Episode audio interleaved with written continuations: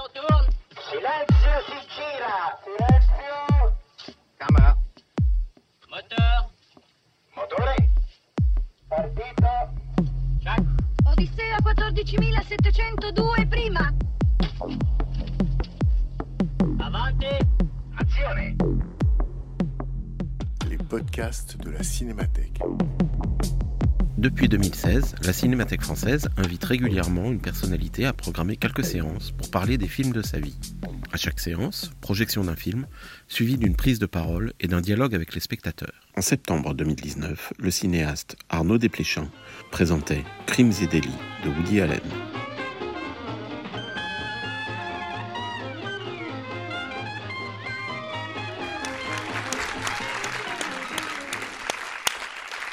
Bonsoir, Arnaud. Merci de nous avoir euh, rejoints pendant la, la projection. Euh, avant vous, avant le, le- le début de la projection, j'ai joué au jeu habituel qui est de savoir qui voyait le film pour la première fois. Et alors? Et ma foi, c'est une belle moitié de salle. Cool. Donc euh, voilà. Mais je pense que déjà, il- beaucoup auront envie de le revoir parce que je trouve que c'est un film. euh, ça fait partie vraiment des films de Woody Allen qu'on n'oublie pas une fois qu'on l'a vu, Mhm. qu'on attend de pouvoir revoir. Je me disais en le, peut-être on peut commencer par là. Je me disais en le, vo- en le revoyant là euh, que sans doute c'était un film qui vous plaisait beaucoup. J'en sais rien. hein. Je- J'avance en aveugle et vous me direz Mhm. si si c'est à la fois parce que évidemment le chef opérateur c'est Sven Nykvist et qu'au moins avec Woody Allen vous avez un point commun, c'est Ingmar Bergman, Mhm. Euh, mais aussi surtout parce que euh, c'est un film avec beaucoup de personnages. C'est un film où finalement la question de c'est c'est aussi quand même ça pose une question immédiatement j'imagine pour un cinéaste et vous avez fait des films je dirais de famille, des films de groupe. Euh, un conte de, conte de Noël, euh, le, votre premier film, le Trois souvenirs de ma jeunesse. C'est-à-dire que ça pose à un cinéaste la question immédiatement de son audience, de son spectateur. Je trouve que quand il y a beaucoup de personnages, euh, il faut tout de suite se poser, j'imagine, en tant que cinéaste, la question de l'exposition, la question de la clarté, de la lisibilité, de la compréhension, et que quand on a un récit avec plusieurs branches, bah, il faut tout de suite se poser la question du spectateur qui, lui, quand il voit le film, instinctivement se dit, si c'est bien exposé, que le cinéaste a pensé à lui. Et ça crée un lien très fort, je dirais même, avec le film lui-même.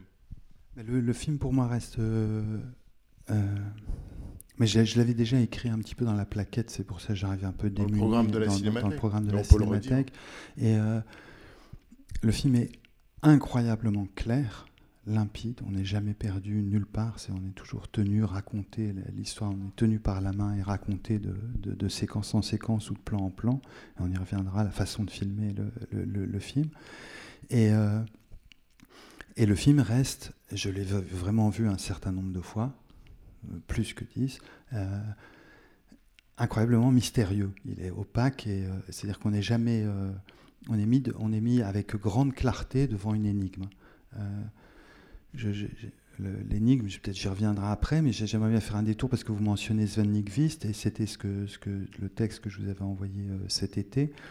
C'est vrai que je, pour ceux qui, n'ont pas vu dans, dans- dans- la plaquette de la cinémathèque, c'est vrai que je. Bergman disait euh, Tout ce que j'ai fait, ça sert à rien, euh, c'est nul, euh, parce qu'évidemment, je n'ai pas fait partie du cinéma muet et je ne suis pas Söström, donc ce que je fais, c'est vraiment du Söström en raté. Quoi. Et il était très pessimiste sur ces films qui faisait Woody Allen. Après, faisait des, films en disant évidemment Tout ce que je fais. ça ne vaut rien comparé au moindre film de Bergman. Donc évidemment, le, cinéma ne cesse de décliner. Et ça, ce déclin euh, me, semble très marqué dès, la naissance du cinéma. Ce, ce, enfin, c'est cette idée de la mort du cinéma arrivait très vite. À la fin du cinéma primitif, dès que le cinéma muet devient un peu plus mis en scène, on dit c'est la fin, il n'y a plus les primitifs, ça va plus du tout aller. Et puis après, euh, arrive le son, on dit bah là c'est mort, là c'est terminé, quoi, cette histoire est finie, quoi. La, couleur arrive, bon bah c'est plus un art, c'est raté, on a perdu le secret, etc. Et pourtant, le cinéma reste toujours vivace. Et c'est pour ça que j'ai choisi ce film. C'est euh, de la même manière que j'ai choisi le, le- Houston en hommage à Truffaut, qui est un de mes cinéastes de chevet. J'ai choisi le Woody Allen en hommage à Bergman. Et, euh, ça se passe par Nick Vist. Et peut-être on parlera après de, la façon dont c'est filmé, de la mise en scène. On en parlait, euh, j'en parlais avec le projectionniste, je voyais la copie, j'en ai vu un bon bout quand même, je ne suis pas arrivé trop tard. La copie est un peu passée. Euh, on ne retrouve pas les lumières de Nick Vist dans la, copie que vous avez vue euh, ce soir. On retrouve par contre exactement la manière de Nick Vist de filmer, d'organiser les plans, d'aider le réalisateur à organiser les plans. Donc on voit très bien la mise en scène, même si on voit un peu moins bien les lumières que dans des copies euh, de, meilleure qualité. Et le, mystère que, j'évoquais dans, la plaquette, mais c'est pas pour trébucher dessus, je voudrais vous parler de plein d'autres choses à propos de, de, Allen. C'est le film s'appelle Crimes et délits. Donc la première fois que j'ai vu le film, je me suis dit, le, le crime, je le vois. Il y en a qu'un dans le film. Donc je me dis, ok, licence poétique, il a appelé ça crimes et délits, crimes and misdemeanors. Mettons que le pluriel soit une licence poétique et qu'il faille donc convertir la phrase en prose au singulier, ça donnerait un crime, un délit. On a deux histoires, une tragédie, une comédie. C'est le, sens de la dernière discussion qu'ils ont euh, près du piano euh, entre Woody Allen et Martin Landau. Donc je vois le crime qui est commis, on ne peut pas le rater, c'est quand tue Dolores, quand on tue Angelica Houston. Celui-là, il, est devant nos yeux. Donc, la question suivante, c'est quel est le délit que Woody Allen commet pendant le courant du film? Enfin, le personnage de Woody, le- le- j'ai oublié son, son- son- le, le nom. je- Clifford, c'est ça? Ouais. Cliff. Cliff. Cliff, ouais. Donc, donc Cliff a commis un délit. Lequel? Alors je le cherche partout dans, dans- dans le film. J'ai des hypothèses suivant les, les moments de ma vie où je regarde le film. Je place le délit euh, commis, le, le misdemeanors, le, manque d'honneur. Je le mets à différents endroits. Mais tout ça renvoie, le, titre et le film nous renvoient à tous les spectateurs à une question, c'est quels sont les petits micro-délits qu'on aurait pu commettre dans notre vie et qu'on qu'on qu'on verrait pas bien. C'est-à-dire, parce que nous, on s'identifie plus à Woody, puisque c'est le, héros, c'est le, bon gars qu'à Martin Landau, puisqu'il est coupable, et nous, c'est bien connu, les spectateurs, on est innocents, donc on s'identifie plus à Woody Allen. Et puis on rit, j'aimais entendre la salle rire aux, blagues de Woody qui sont extrêmement drôles, de, euh, Woody ou Cliff. Mais pourtant, il y a du délit qui passe. Donc le titre et le film se présentent comme une énigme. C'est pourquoi on rapproche ces deux histoires, l'histoire de cet échec amoureux et l'histoire de ce meurtre. Et pour moi, le film fonctionne incroyablement bien, avec limpidité et en restant une énigme pourtant. C'est ça qui me... C'est c'est- c'est ce, ce- ce mélange des deux trucs qui me, qui me frappait. C'est vrai que vous évoquez le- la fin, on y reviendra peut-être, mais ce qui est très très beau, c'est que quand les deux histoires se rencontrent à la toute fin, sur ce, ce banc de piano et que Martin Landau et, et Woody Allen parlent, ou plutôt que Martin Landau se confesse, on a même le sentiment à un moment dans leur échange qu'ils sont en train de discuter de ce qu'on voit, c'est-à-dire quelle fin on va pouvoir donner à un film que nous, on est en train de regarder. Ils discutent littéralement de la fin du film. Il parle de la fin du film, on peut même, on peut même euh, d'une manière emphatique le, dire plus encore, c'est le, c'est euh, euh, Martin Landau nous raconte ce qu'on vient de voir, donc on comprend.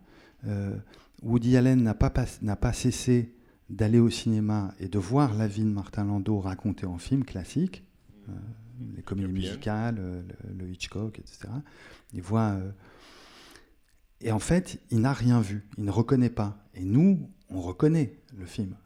On reconnaît, on dit, mais si, ça marche, c'est le film qu'on vient de voir, ça suit.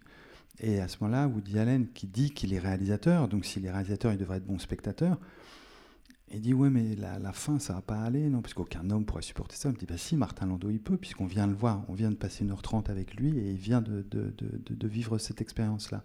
Il ne reconnaît pas le film. C'est-à-dire, le cinéma n'arrête pas il le regarde et n'arrête pas de ne pas lui être utile dans la vie quotidienne. Il ne sait pas faire un lien entre ce qui se passe sur l'écran et ce qui se passe dans sa vie. Il n'arrive pas à faire ça. Et donc, il n'arrive pas à bien réaliser les films. On y reviendra, mais sur les deux films qu'il réalise dans le film, il y a à l'intérieur de Crimes et délits, euh, le Cliff va réaliser deux films. Il est en train de réaliser un film sur Lévy et il réalise un film sur son beau-frère. Et les deux films sont problématiques à deux endroits très différents. Vous voulez le dire maintenant? Non, mais je, me disais en, en- en vous écoutant qu'effectivement, pas Woody Allen évidemment, puisque lui il fait le film tout entier, mais disons Cliff, euh, passe son temps à... En fait, c'est, il rêve d'un monde comme le cinéma classique, et l'autre lui dit, euh, mais désolé, euh, tu es, dans le cinéma moderne. C'est-à-dire classique et moderne s'opposent, et évidemment, ils ne peuvent pas se comprendre. Et quand même, le coup de génie du film est là, c'est-à-dire que avoir les deux films, ces deux parallèles qui finalement convergent à, la fin, à l'horizon du film, on se dit, euh, en fait, c'est deux films de Woody Allen.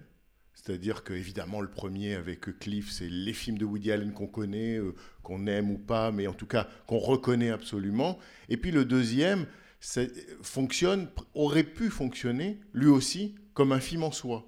C'est-à-dire que finalement il y a deux en un et qu'on peut imaginer que chaque film pourrait se suffire à lui-même.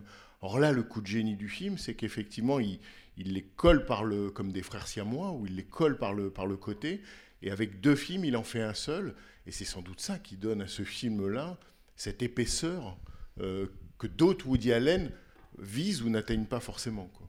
Mais euh, il colle les deux films par arbitraire, et pas par arbitraire. C'est une, une c'est très mystérieux et c'est absolument limpide. C'est-à-dire quand on voit l'élocution, on dit bah, c'est bien, on saute puisqu'il regarde. Le, premier, c'est le couple qui se dispute euh, avec Dolores qui se dispute avec Judas et puis on voit. C'est très amusant. Il est avec sa nièce. On dit bah, c'est super. Un type rentre dans une salle de cinéma, il voit projeter en comédie la tragédie qu'on est en train de voir. On comprend, etc.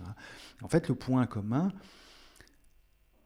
c'est le beau-frère. Euh, c'est le, le, beau-frère de. Non, non, le, beau-frère de, de, Cliff, qui est le rabbin. L'autre beau-frère, et qui est aveugle. C'est lui qui se fait soigner par Martin Landau, et c'est le beau-frère Ben qui viendra visiter Martin Landau dans sa conscience, dans la scène quand, quand, il est au bord du, juste après le meurtre, et qui dit, enfin, qui va prendre la décision, de nuit, son salon. Et, arrive le fantôme, enfin, la, conscience, l'illusion de, ça. C'est Ben qui vient faire le lien entre les deux films.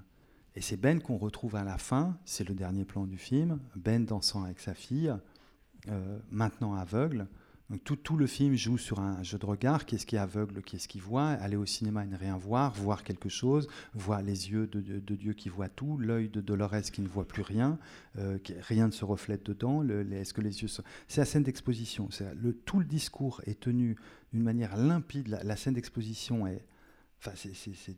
En plus plastiquement, surtout avec une copie pas passée, c'est, vraiment c'est une splendeur. Et euh, puis c'est, tout exposé comme ça, très nettement pour nous exposer une, énigme. Et c'est ce mélange de, mystère et de, clarté dans la mise en scène qui, m'éblouit. Et donc oui, c'est ça, je, vous disais, il, fait, deux films. Euh, souvent, aujourd'hui je ne le pense plus, hein, euh, souvent j'ai pensé que le film qu'il réalise sur son, sur, euh, sur son autre beau-frère, le, producteur, sur Alan Alda, c'est super drôle. J'entendais la salle rire et ça me mettait, ça me mettait en joie. Moi, je le connais par cœur. Donc, et euh,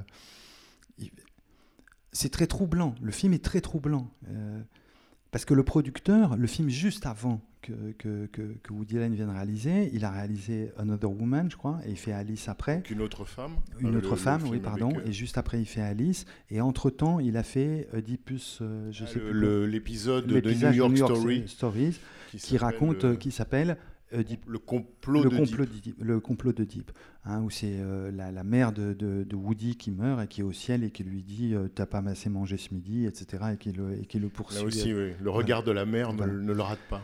C'est-à-dire que Woody Allen vient, et il le sait, écrivant celui-là, vient de faire un film où il dit exactement la même chose qu'Alan Alda. Il dit Oedipe, comedy, tragedy plus time. Il vient de le faire. Il dit Oedipe, c'est une histoire super drôle. Si vous reculez avec perspective, vous dites, etc. C'est qui tient le même discours. Donc c'est très curieux parce qu'on se dit, oui, euh, euh, Woody Allen se moque des producteurs à succès, etc. C'est pas vrai, il est en train de se moquer de lui. C'est assez, ambigu. Et le film qu'on voit réaliser, évidemment, il provoque le rire, mais il provoque le rire avec des moyens de montage que j'apprécie moyennement. Euh, de comparer à Mussolini, etc. D'où la blague assez drôle dans Central Park après, où il dit Je comprends pas pourquoi il s'est vexé, parce que tout le monde a été comparé à Mussolini un jour ou l'autre. Non, c'est pas vrai, pas tout le monde. Et c'est pas. Donc c'est plus un montage à la Ophuls, on pourrait dire, dans certains films, bah, euh, voilà, que à la, Lanzmann. C'est- plus un montage comme ça, c'est plus un montage satirique qui fait. Or, c'est un film de commande, et qu'est-ce qu'on voit, qu'est-ce qu'on apprend quand, quand- quand il fait ça? Où est son art? Il se moque, il va voler des plans. Le, producteur se révolte et dit, mais pourquoi vous... d'où- quand est-ce que tu as filmé ça? Il dit, j'ai pas pu résister. Il a volé un plan, il n'a pas demandé, il a volé. Donc, est-ce qu'est-ce qu'il fait dans ce film est vraiment moral ou pas moral? Est-ce que là, il n'y a pas un petit délit dans la fabrication de ce film? Il y a un autre délit immense qui commet, c'est le film sublime. Ah, J'y pensais parce que j'ai rien à vous dire ce soir, sauf que le film, je l'adore. Mais euh, pour moi, ça faisait toute la valeur. Je me suis dit, vous n'allez pas aimer ce soir, etc. Je me dis, mais au moins, ils auront vu ça. C'est les monologues de Lévy euh, filmés euh, sur des bancs avec cet adorable, philosophe, le philosophe qui avec cet, cet accent exquis et, euh, et qui parle de la question de l'amour.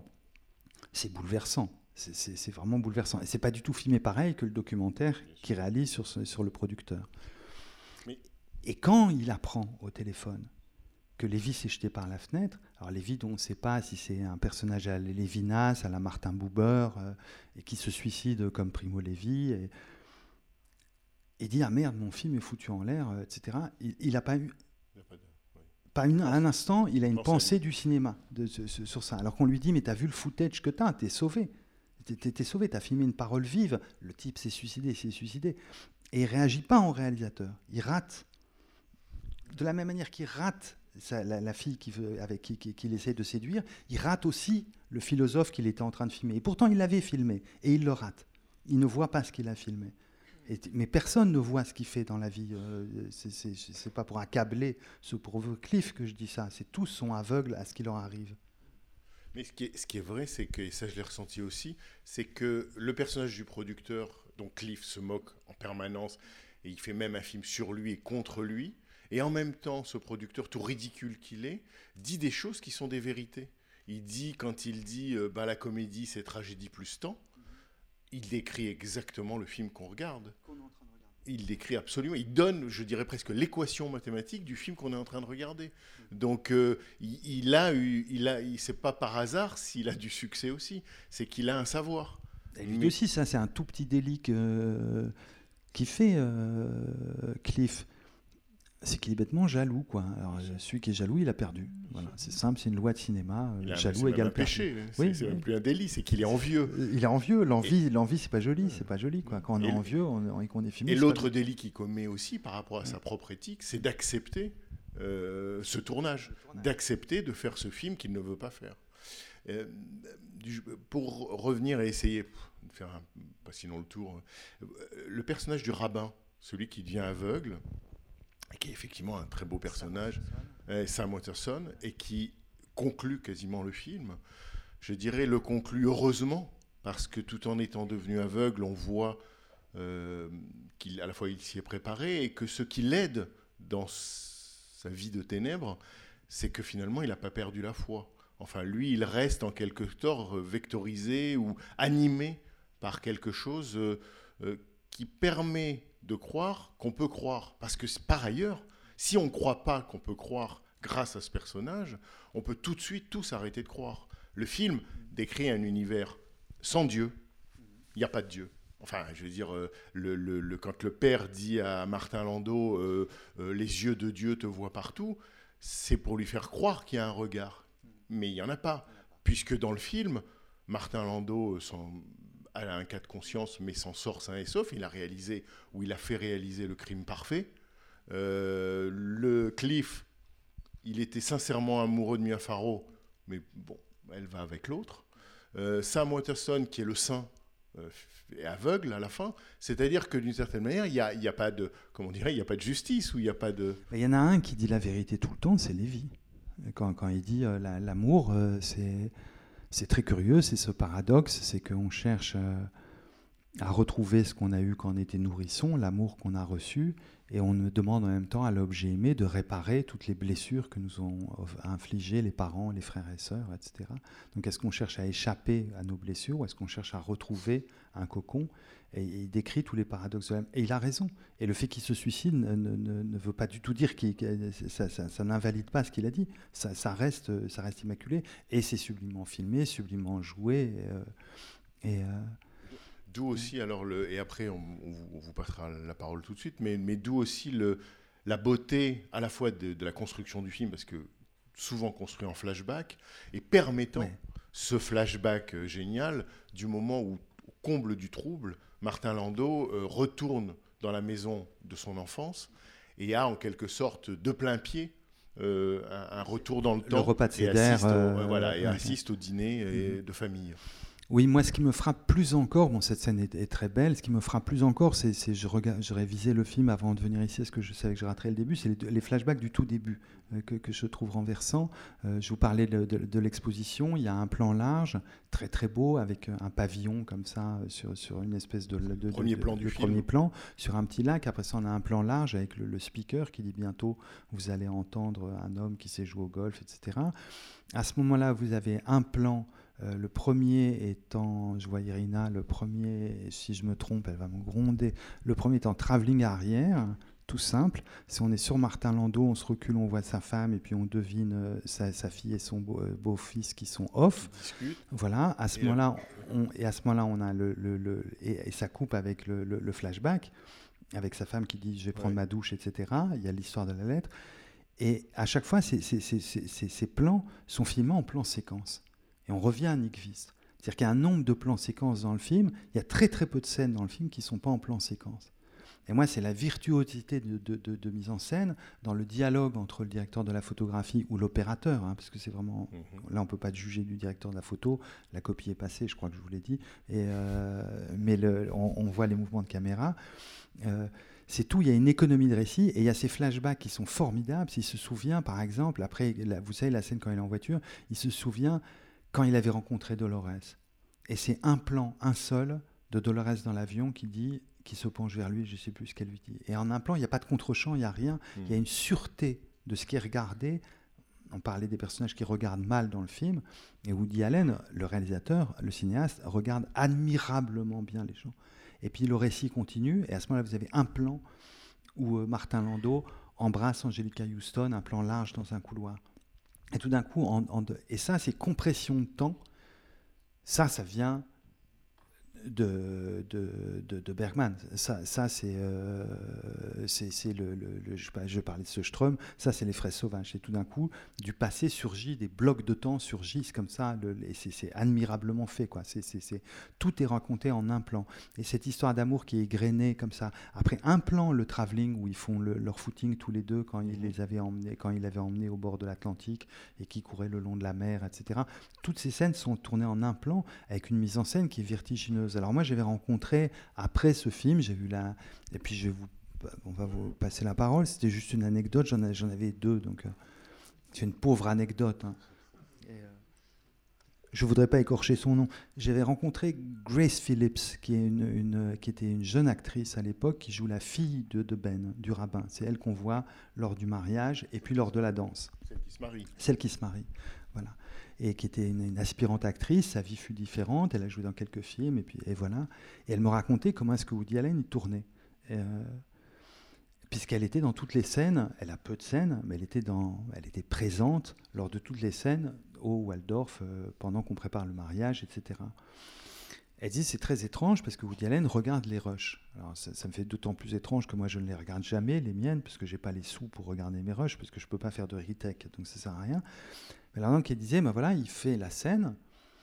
euh, je pense les, scènes du début, la première fois qu'on rencontre le beau-frère euh, euh, Lester, c'est ça il s'appelle je crois. Et alors il tournait la scène. Et il disait, alors Lester dit une blague, Woody rentre par là, Cliff rentre par là, le rabbin arrive, la fille dit ça, et voilà. Et c'est super. Et le lendemain, tout le monde vient pour le tournage. Il dit alors voilà, on va faire un truc. Ma blague finalement, c'est Alan Alda qui l'a dit. On change, on rajoute un figurant qui vient là et on fait comme ça. Et on refait la scène en entier, en plan séquence. En- euh, voilà, ça c'est pour les, plans larges, les plans de foule. Et le troisième jour, elle était étonnée parce qu'il refaisait la même scène. Alors, il tournait d'autres trucs en plus, mais ça, il n'était pas content. Pour trouver le rythme, il fallait qu'il le tourne trois jours de suite. C'est-à-dire qu'il le tournait à la Chaplin. C'est-à-dire qu'il y avait un perfectionnisme. C'est pas un perfectionnisme, c'est il y avait une façon de. C'est pas chercher la perfection, c'est pas. C'est- pas ça. C'est le fait de- d'essayer que ça danse, que tout danse avec la caméra, les jeux, les répliques, que, ce soit un peu gracieux, que ce soit comme Chantons sous la pluie qui regarde un moment. D'arriver à faire que ce soit comme Chantons sous la pluie, ça demande un travail et une discussion comme ça avec ce système de plan séquence qu'il avait établi avec Sven Nykvist qui était parfait. Et Suzanne Morse, dont qui a été euh, une des plus grandes monteuses américaines avec Thelma Schoonmaker, jusqu'à ce que follement, j'ai pas encore vu le nouveau Woody Allen, Woody Allen se décide à tourner, à ne plus faire de retake et à ne plus travailler avec Suzanne Morse, qui avait vraiment inventé, puisque le film est admirablement monté, qui avait vraiment, et puis je pense à d'autres films, hein, le, coup de force de mari et femme, etc. C'est-à-dire c'est pas c'est pas un regard technique que je porte sur, sur, les films, c'est que c'est vraiment un cinéaste qui s'est laissé enflammer, qui a, qui a enflammé lui-même une équipe technique et des acteurs autour de lui. Et c'est cette, cette, quête de la perfection, pas de la perfection, c'est pas ça, de la vie, d'attraper la vie, me, me fascinait. Mais, mais cette recherche-là que vous décrivez, c'est-à-dire quand par exemple pour une même euh, situation, il y a trois jours de tournage où il reprend trois fois la même scène, c'est aussi parce que ça lui donne des solutions de montage? Non, parce qu'en en montage, le rythme du montage est différent, puisque tout est en plan séquence. Donc vous avez très très peu. Il y a quelques scènes qui sont il a pas en champ contre champ. C'est-à-dire que si on, voit, si on revoyait le film, euh, on se rendrait compte, en comptant les plans, d'une certaine manière, le film. Il y a, en gros, il y a un plan par scène. Voilà, qu'il y a beaucoup moins de plans que d'ordinaire dans un film euh, classique. Il ne se couvre jamais. Et que voilà. Il se couvre jamais. Euh, Louis Garrel, qui tournait avec lui, là, me racontait, il ne se couvre pas. Il se couvre jamais. Le, plan, le la deuxième fois quand on dit ah papa est nerveux, euh, c'est parce qu'on dit on fait, lui fait des compliments, etc. Vous avez, vous voyez sa fille, vous avez un panneau sur le beau-fils, vous recentrez sur, euh, sur, euh, sur Martin Landau, et à ce moment-là, on se recule un peu pour attraper Claire Bloom. Voilà, c'est un plan. N'importe quel autre réalisateur, moi, et je me fustige, j'aurais dit non, quand même, je vais faire quand même un plan sur la fille au cas où, etc. Non, non, c'est tout fait en un plan. C'est fait en un plan. C'est fait à la Bergman. C'est fait comme Sarah Band. C'est-à-dire euh, que celui qui voit tout dans le film, c'est lui. C'est, ah bah lui, lui, c'est regarder admirablement les gens. Il s'est regardé admirablement les gens parce que raconter un coup de foudre, puisque c'est, on en parle, hein, le, Lévy dit qu'il fait l'éloge, on dit, il est dit de Lévy qu'il a fait l'éloge du coup de foudre dans un de ses livres, et, et, euh, à ce moment-là, euh, en fait, chaque réplique est tellement ciselée, quoi, mais, mais il tournait tellement vite, il tournait tellement vite. C'est, Est-ce qu'on sait s'il écrit vite? Parce que... Eh bien justement, il écrivait sur le plateau c'est ça, il écrivait aussi sur le plateau. C'est-à-dire que sur le plateau, il disait bah tiens, on va changer, demain on va intervertir les blagues, on va en rajouter une parce que là il y a un temps mort, etc. Et c'est pour ça que ça, produisait des films qui avaient un tel tissu. Alors qu'aujourd'hui, c'est un peu différent. Il écrit toujours très très vite, mais il écrit moins sur le plateau. Et il travaille plus avec Suzanne Morse. Et c'est dommage. Si vous voulez intervenir, question, euh, réaction euh, par rapport au film ou ce qui a été dit mais est-ce que quand même, euh, il fait beaucoup sa mise en scène et son découpage en parlant euh, beaucoup avec le directeur de la photo? Et parce que j'ai l'impression que suivant les films, quand il y a des, chefs-op différents, c'est le découpage est différent. Donc ça donne l'impression que c'est plutôt, il, est très influencé par le directeur de la photo, qui lui fait même parfois son presque son découpage ou, ou, sa mise en scène. Enfin, je veux dire que il laisse une grande part. Euh, à l'inventivité du théâtre. Et dans ce cas-là, c'est celui de, Bergman. Donc ça veut dire que c'est quelque part, c'est ça. Je crois que c'est vraiment dans un dialogue et les mouvements de caméra sont tels et jonglent tellement avec les répliques qu'on se dit c'est pas possible. Il savait comment il allait le filmer quand il a écrit. Quoi. C'est d'une telle, les, mouvements de, caméra sont d'une telle perfection et ça m'embête un tout petit peu d'avoir dit devant vous parce que j'ai peur d'avoir dit ou une bêtise ou un lieu commun ou d'avoir pris un chemin trop aisé. Quand je rappelais Chaplin, hein, on connaît euh, la rue vers l'or, le retournage de la rue vers l'or, etc. non, parce que ça l'a poussé très loin. September, c'est un, film qu'il a refait aux deux tiers, euh, etc. C'est connu dans, l'histoire du cinéma, les, retournages de Woody Allen, jusqu'à une certaine époque de, sa carrière. Euh, mais ça m'a embêté parce que j'avais été passionné par le, c'est sur l'influence de, l'opérateur sur la technique que me racontait Grace Phillips, me semblait plus se rapprocher en fait de, la technique, non, de la mise en scène de War Dogs. Euh, et dans certains films, je pense en particulier à Seuls les anges ont des ailes, Only Angels Have Wings, euh, il faisait comme ça. C'est-à-dire qu'il y avait la caravane avec deux, avec deux scénaristes, Et il disait à l'opérateur, et c'est à peu près ça que me racontait Grace Phillips, alors là, moi je dis quelque chose de super drôle, donc à ce moment-là, euh, euh, Bernard en tombe par terre, donc la caméra le suit, et à ce moment-là, je tourne autour, et il me dit quelque chose de très méchant, donc je suis vexé, je pars par l'escalier. Et donc ça fait un mouvement de caméra. Et à ce moment, il disait au scénario, donc au scénariste, alors donc la scène, on sait, euh, c'est deux personnes qui parlent à la cinémathèque. Donc maintenant, il faut une blague super drôle pour que le type tombe par, mort de rire, et, euh, et, une réplique très très méchante pour que l'autre parte vexé. Vous avez 15 minutes, le temps qu'on prépare les lumières. Et les scénaristes s'enfermaient. euh, Les scénaristes, c'était pas pas n'importe qui avec euh, avec Howard Hawks, s'enfermaient dans la caravane. Ils disaient on pourrait avoir les blagues. Et à ce moment-là, ils prenaient les blagues. Ils disaient que les acteurs non pas assez drôle, une autre blague une autre blague, ils écrivaient des répertoires de blagues. Et le film s'écrivait sur le plateau. C'est ça, euh, et je pense que la, technique de Woody Allen a atteint un moment, parce que ce qu'il a fait est tellement vertigineux, c'est pour ça aussi, c'est par le goût de l'impureté que ça m'a plu de d'élire ce film.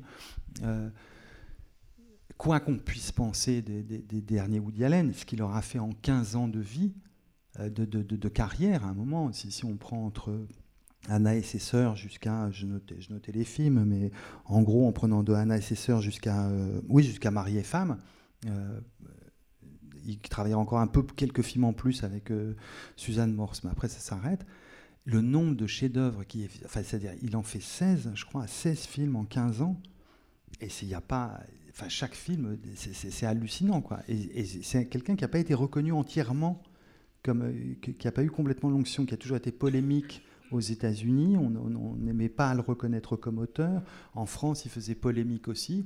Et je me dis, pour avoir, et il avait réussi vraiment à arriver à construire un système de travail, d'invention euh, créatrice. Et ce film en, est, en étant l'acmé, quoi. Le, le, type invente ce qu'il veut. Et euh, alors, comme il est son, son auteur, c'est lui qui se met dans la caravane et qui écrit les blagues pour que le mouvement de caméra se fasse, de Nick Viss se fasse à la bonne vitesse. Et c'est lui qui écrit le, le, le, ça. C'est pour ça que je ne pense pas qu'on puisse dire c'est sous influence Nick Vist. Je pense que c'est vraiment dans un dialogue et où tout danse ensemble, le jeu de l'acteur, le texte et la mise en et le, et le, directeur de la photographie et, et, et c'est rendu vif par, par Suzanne Morse. Quoi. Mais donc ça veut dire que c'est aussi un dialogue entre lui et lui. Bien quand sûr. Il écrit, sûr, quand ouais. il écrit une blague et qu'en Mm. même temps Mm. il l'écrit en fonction d'un découpage ou d'un mouvement de caméra, Mhm. c'est donc qu'il pense là aussi deux en un. quoi. C'est-à-dire qu'il ne pense pas seulement à faire rire, il pense à, il pense à comment justement cette blague va elle aussi danser. Quoi. Oui, oui, oui. Merci. Et, et juste pour, pour revenir à- au, au thème du début, délit, quel serait le délit? Peut-être le mot ce serait auto-sabotage.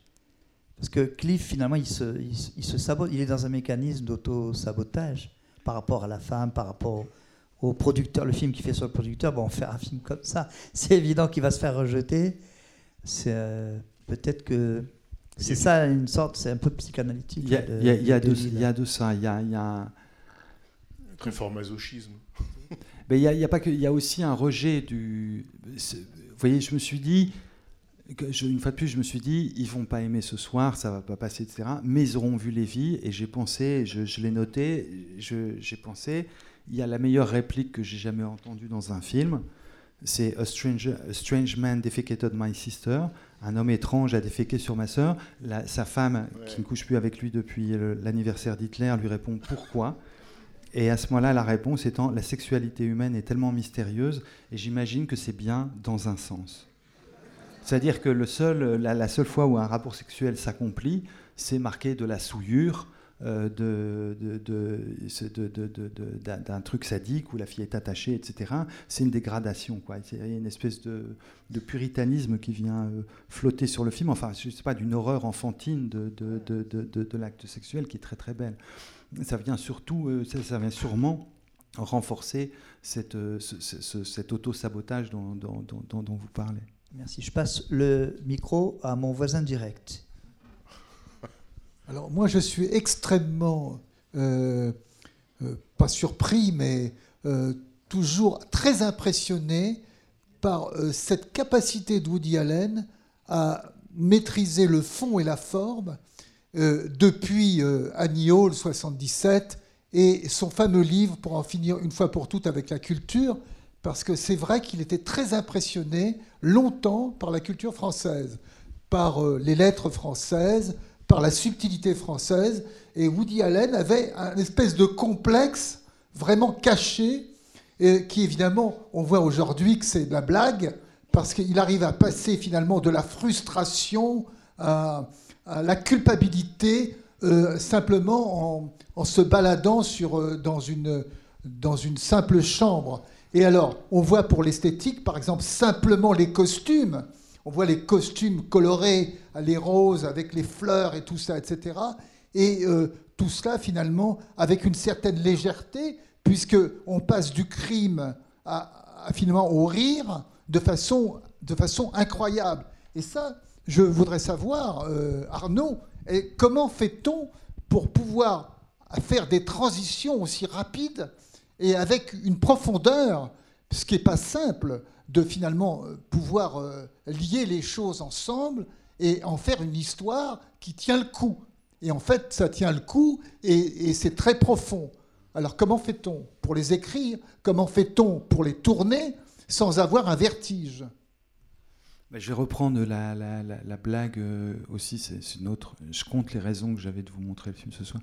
A une autre blague que, je trouve dévastatrice que, Woody Allen fait à la, à la fin du film, enfin Cliff, c'est quand, quand euh, la, femme dont, dont, il était pris lui rapporte la lettre euh, et lui dit de, toute façon j'ai tout piqué dans Joyce.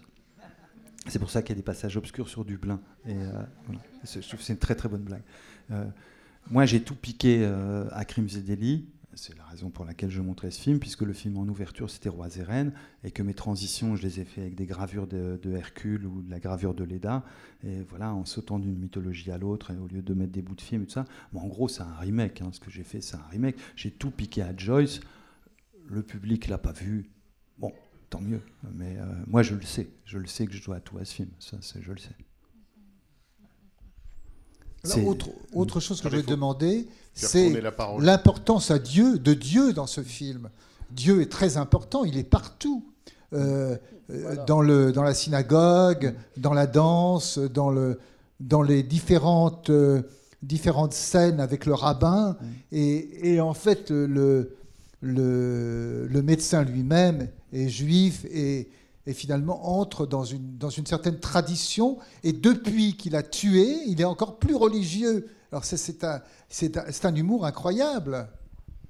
Ben c'est la, la, question de Dieu, mais c'est pas attention, c'est pas un, c'est pas un Dieu chrétien. Euh, C'est-à-dire que son absence fera l'affaire. Euh, que, Dieu soit présent ou absent n'est pas l'hypothèse, on voit bien au repas du Céder, le, le, il dit, ben voilà, entre, Dieu et, la vérité, je choisis Dieu. Je, choisis la, en fait, il faut remplacer Dieu par loi. Je choisis la loi.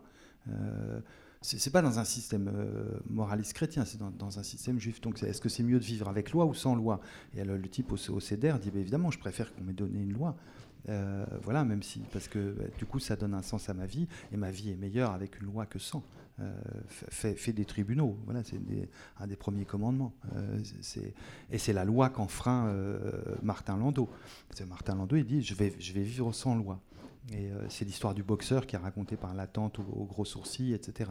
Mais donc je trouve pas que ce soit tellement une question de... C'est vraiment un, dieu où certains paris... Euh, c'est pas le fait qu'il soit présent ou absent qui vient faire question dans le film. On peut très bien vivre avec un dieu absent, avec un, un messie toujours reporté. C'est pas philosophiquement, c'est pas un problème. Il y a quand même il y a un remake de euh, avec Matchpoint. L'histoire euh, est assez semblable. Oui. C'est comme une obsession. Alors, à 25 ans d'écart, euh, puisque oui. Matchpoint c'est 2004-2005, on retrouve le, la même problématique euh, d'un personnage gênant qu'on va se décider à euh, éliminer. Alors je crois quand même, est-ce que, est que vous aviez ça en tête? Est-ce que, Qu'est-ce que ça signifie qu'ils reviennent sur, cette, euh, sur cette, euh, ce scénario d'aller supprimer quelqu'un qui devient embêtant, qui devient gênant, qui est pénible, et euh, toujours dans une relation amoureuse d'ailleurs? Mm -hmm. Et puis ma, mon autre question, c'est, est-ce que vous pouvez nous expliquer euh, parce que vous avez beaucoup dit, il y a une énigme, il y a un mystère dans ce film, et j'ai l'impression qu'on reste un peu sur sa fin quand vous nous parlez de ça, ou alors vous n'avez pas encore donné votre explication. Non, pour moi, je, commence par la, deuxième, je reviendrai à Matchpoint après. Pour moi, si vous voulez, le- l'énigme, c'est simple. C'est, alors, je, le redis euh, très euh, platement et au, risque de vous ennuyer. euh, un crime, un délit, un crime au minimum, il y en a peut-être plus, mais en tout cas un convoi, donc ça suppose qu'il y a un délit. Comme vous avez la tragédie, très bien, vous avez vu le crime, c'est celui de Dolores, maintenant cherchez de délit. Et vous le cherchez, et, vous et moi, j'arrive pas à l'identifier. C'est-à-dire, je regarde Woody Allen et je me dis, mais quand est-ce qu'il merde? Évidemment qu'il n'arrête pas de merder, de, se- de- de- de s'autodétruire, de se déprécier, etc. En même temps, il est horriblement sympathique, quoi. Il est, il est très, très charmant, quoi. Il est, etc. Je m'identifie très aisément à lui. Et donc, je me dis, mais alors, où est-ce qu'il a Pourquoi ça se passe mal pour lui? C'est c'est- c'est où est-ce qu'il a failli? Et j'arrive pas à trouver. Et du coup, ça me renvoie. Il y a le pluriel, je me- je m'accorde dans ma lecture à le, le- le supprimer puisque je ne vois qu'un seul crime. Je me permets de, de dire il faut au moins un délit, peut-être plusieurs, mais au moins un petit délit. Et du coup, ça me renvoie à moi quand la lumière se rallume et que je me dis franchement, Woody Allen, il est super et c'est un super acteur, etc. En me disant mais dans le fond, moi-même dans ma vie quotidienne, quelles sont les quantités de, de- de micro-délits que je n'arrive pas à repérer dans mon trajet? C'est ça que j'appelle, euh, ce, qui, ce qui fait énigme, c'est que j'arrive pas complètement à répondre, si vous voulez, où, est-ce que le, personnage de Cliff a merdé. Je vois où est-ce que le personnage de Martin Landau a merdé. Cliff, je ne sais pas le repérer dans le film, et ça me renvoie à moi-même, dans ma vie de tous les jours, euh, à, tous ces micro-échecs, ces, ces micro-vexations que le personnage de Cliff doit traverser, comme nous devons tous les traverser dans nos vies quotidiennes. Le- ces, ces micro-déceptions, ces, ces- embarras, etc., qui sont, oui, condensés dans, cette réplique, la, trivialité de la vie. Un homme a déféqué sur ma sœur, voilà. Pourquoi, etc. Euh, Matchpoint, je peux qu'en en parler avec, euh, parce que j'ai dit avec nostalgie en pensant à cette époque des 16 films qui, auraient été les 16 films qui m'ont marqué. Je, pense, euh, je vois après quand il a cessé de faire des films avec cette monteuse dont je vous disais le pourquoi pour moi c'est à cause de l'histoire de Manhattan, qui est une histoire qui m'a beaucoup touché. Comment elle avait sauvé la vie de Woody Allen. Enfin, voilà, Suzanne Morse, j'ai le plus grand respect, euh, enfin la plus grande admiration pour son, art. Mais euh, il me semble que c'est l'époque où il a retrouvé. C'est-à-dire pour produire autant de films, c'est qu'il racontait toujours les mêmes histoires. C'est pour ça que c'est formidable. C'est qu'il reprend des bouts de trucs, des bouts de machin. On le voit dans le documentaire sur Woody Allen quand il ouvre son tiroir et qu'il sort les feuilles jaunes et qu'il les pose sur le lit. Je ne sais pas si vous avez déjà vu ce documentaire euh, qui, était, qui était formidable. On, on voit comment il, ça fabrique à histoire. Quoi. Il écrit ces trois notes sur une bout de feuille. Il dit alors voilà, un homme tue une femme, une femme tue un homme, un truc, machin. Ça se passe dans un cirque, et voilà, et hop, hop, et voilà. Et après, il brode et, et- et il fabrique.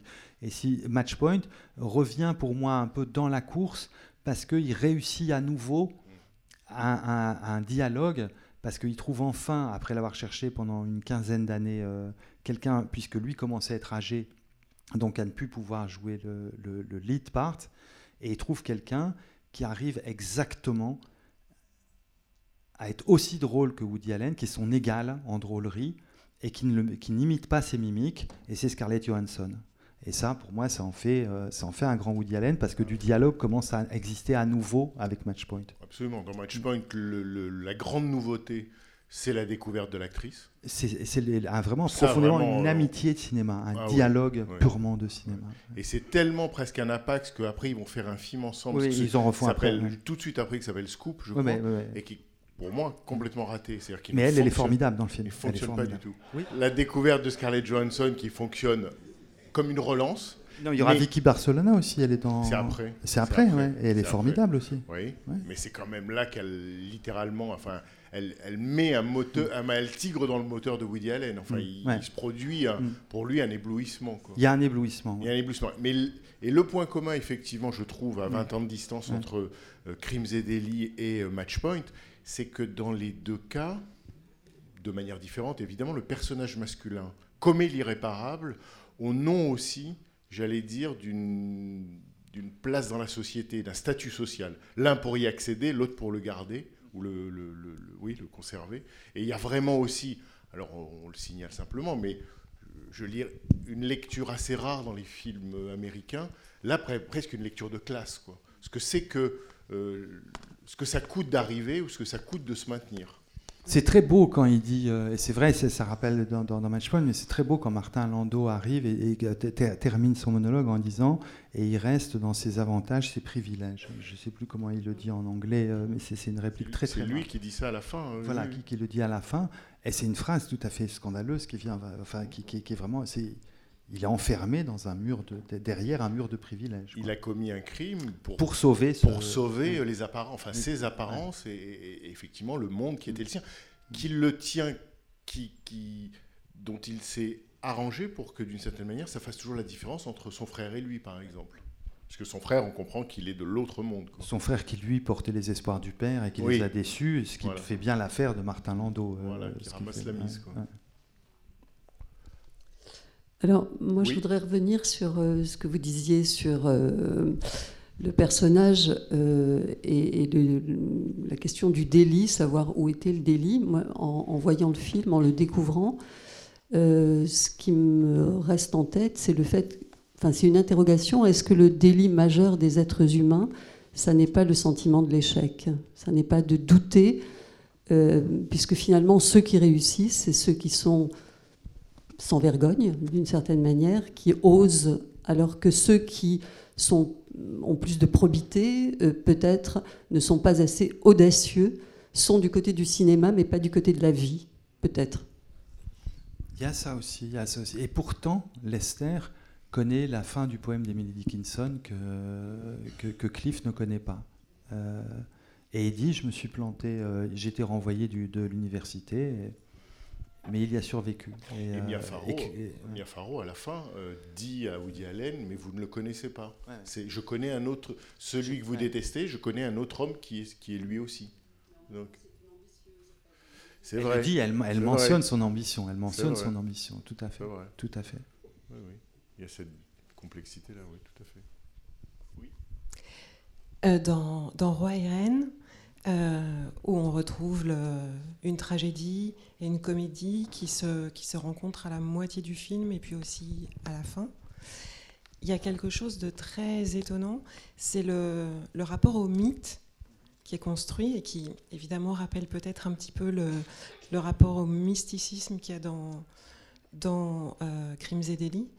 Euh, mais vous, vous l'avez construit sur quelque chose qui est absent de ce film de Woody Allen, alors que c'est présent d'habitude chez lui, c'est le merveilleux, la magie. Et il y a cette scène extraordinaire où Nora euh, cache la lettre de son père contre son ventre, euh, fait une réaction, euh, enfin son, son corps réagit très violemment, et elle va brûler cette lettre avec, si je me souviens bien, une musique de magie, voilà, de merveilleux. Et donc, je, m'interrogeais sur le fait que vous avez ajouté, enfin, vous avez en tout cas donné du merveilleux à votre film, alors que très étonnamment, il n'y a pas de merveilleux dans ce, celui-ci. Il y en a une, euh, ceci pour dire que c'est vraiment un remake, ce que j'ai fait, un remake donc moins bien, puisque le cinéma ne cesse d'être moins bien. Donc, euh, vous voyez, c'est- depuis sa naissance, donc c'est comme ça. Et donc, je m'inscris dans cette chute et, euh, avec joie. Et si, il y, a- la scène, vous voyez, parce qu'elle elle va, effectivement, la lettre la brûle. Elle se dit, est-ce que je vais continuer à être marquée comme ça au fer rouge par mon, père? Non. Et elle va à la cave. L'éditeur est passé, puis elle le brûle, quoi, parce que ça va, quoi. Et il y, en a y en a deux. Y a quand- là, c'est un délit. Euh, quand au début, on voit euh, Martin Landau qui va dans un mouvement de caméra magnifique avec la lecture de la lettre et qui va brûler la lettre. Il lit le courrier d'autrui et il le brûle, le courrier d'autrui. Là, on se dit déjà, le type est quand même peu recommandable. Enfin, alors qu'on est en train de faire son éloge dans un banquet, etc. Donc déjà, il est, il est quand même un peu grillé comme un steak. Et, euh, et après, on retrouve le feu dans la très belle scène qui commence sur les braises quand va apparaître sa conscience sous les traits de Ben, qui s'assied d'abord flou derrière lui et puis qui se rapproche sur le canapé et qui lui dit mais tu peux pas faire une chose pareille, tu peux pas. Et il dit je peux pas je perdre tout ce que j'ai construit, etc. Et c'est le dialogue. Donc il y a le retour du merveilleux que par l'apparition du dans l'apparition du rabbin. Mais à part l'apparition du rabbin euh, chez lui, c'est vrai que c'est un film sans merveilleux, mais c'est vraiment un film où l'absence de Dieu sonne de, manière euh, cruelle aux gens qui vivent avec cruauté et doucement à, sa- à son père, qu'on qu'on voit au repas de Cédère, qui dit non, non, l'absence de Dieu est pas, est très bien, puisque Dieu nous a laissé une loi, donc tout va bien. Et, euh, ni, au, ni au, personnage de Ben qui, qui le vit plus, plus heureusement. Enfin, on voit bien que la plupart des personnages souffrent de cette absence. Moi, il me semble qu'il n'y a pas dans la filmographie de Woody Allen de film plus pessimiste que celui-là. Je n'en connais point d'autre. Euh, D'ailleurs, la semaine dernière, vous avez essayé de nous rassurer après ce magnifique film crépusculaire qui était, euh, qui était The Dead, Dead en nous disant la semaine prochaine, vous aurez Woody Allen. Évidemment, je ne vous ai pas cru parce que je me rappelais très bien euh, ce qu'était Crimes and Misdemeanors. Alors, euh, c'est quand même un extrêmement pessimiste dans la mesure où vous, parliez de, de Lévy, euh, le, philosophe qui parle de l'amour et de la vie, mais c'est justement celui qui se suicide, ce qui est quand même un, très très mauvais signe. Euh, L'absence de Dieu. Euh, dans, le, ce fameux repas, lorsque Martin Landau retourne dans la maison, euh, il, y a, il y a ce rabbin qui dit que de toute façon, il choisira Dieu contre la vérité. Et, qu'est-ce que nous avons là ensuite? Eh bien, euh, euh, le, le, rabbin qui est devenu aveugle. Donc ça, c'est quand même également un très très mauvais signe en ce qui concerne l'absence de Dieu. Pour, pour revenir à, à, la fin, à ce dialogue entre, entre Martin Landau et Woody Allen, je me demande aussi si, comme tragédie suprême, il n'y a pas le fait que Clifford ne peut même pas être. S'il si, ne peut pas imaginer que cette histoire puisse faire un film, c'est en fait parce qu'il n'est même pas un cinéaste lui-même. Il accepte de faire ce film euh, tout en sachant que la façon dont, dont, dont, il sabote la commande est quand même presque un peu ridicule. On a l'impression d'un geste un peu désespéré d'un cinéaste raté, vous ne croyez pas?